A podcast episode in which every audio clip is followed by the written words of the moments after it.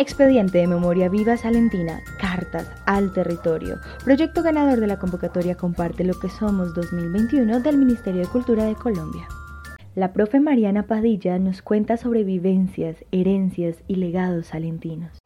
Con la comunidad de Salento he tenido vínculos trabajando con el Instituto Colombiano de Bienestar Familiar en un proyecto que existía llamado Familia Rural Dispersa Trabajé con cuatro veredas del municipio atendiendo a 50 familias. Y ya en el sector oficial llevo 15 años y medio trabajando como docente de una sede rural llamada San Gabriel en la vereda Cocora.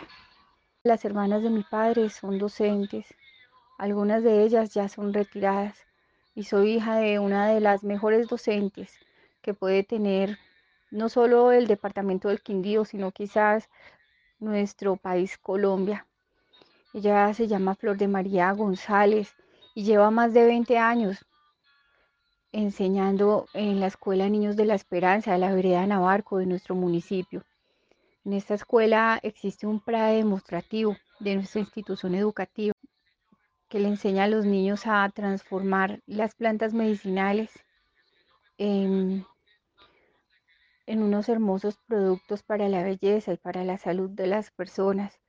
Esto lo ha hecho con los conocimientos que le transmitió mi abuelo, Aldeaur González, fallecido hace exactamente un año, a sus 85 años. Él le legó estos conocimientos junto con mi abuela Dioselina a mi madre y ella decidió enseñarnos a nosotras sus hijas, porque mi hermana también es docente de la institución educativa Boquía en la sede palestina. Nos enseñó porque no quiere que ese legado se pierda y nosotros lo estamos enseñando a nuestros niños en nuestras sedes.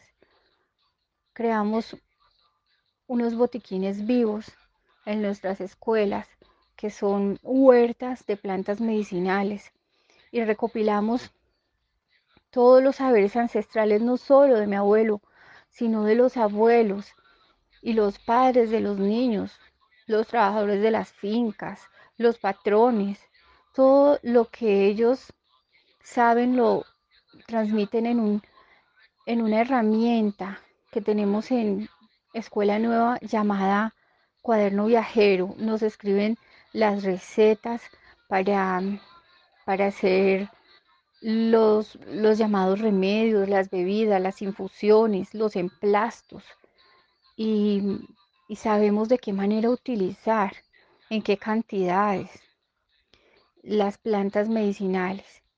Entonces, mi madre ha hecho un trabajo maravilloso, no solo con plantas, sino con animales. Eh, un trabajo que, que es digno de, de admirar y seguramente de imitar. Quiero decirles que nosotros nos sentimos muy orgullosos de nuestra madre y del trabajo que ha hecho. La cultura es de todos. Ministerio de Cultura.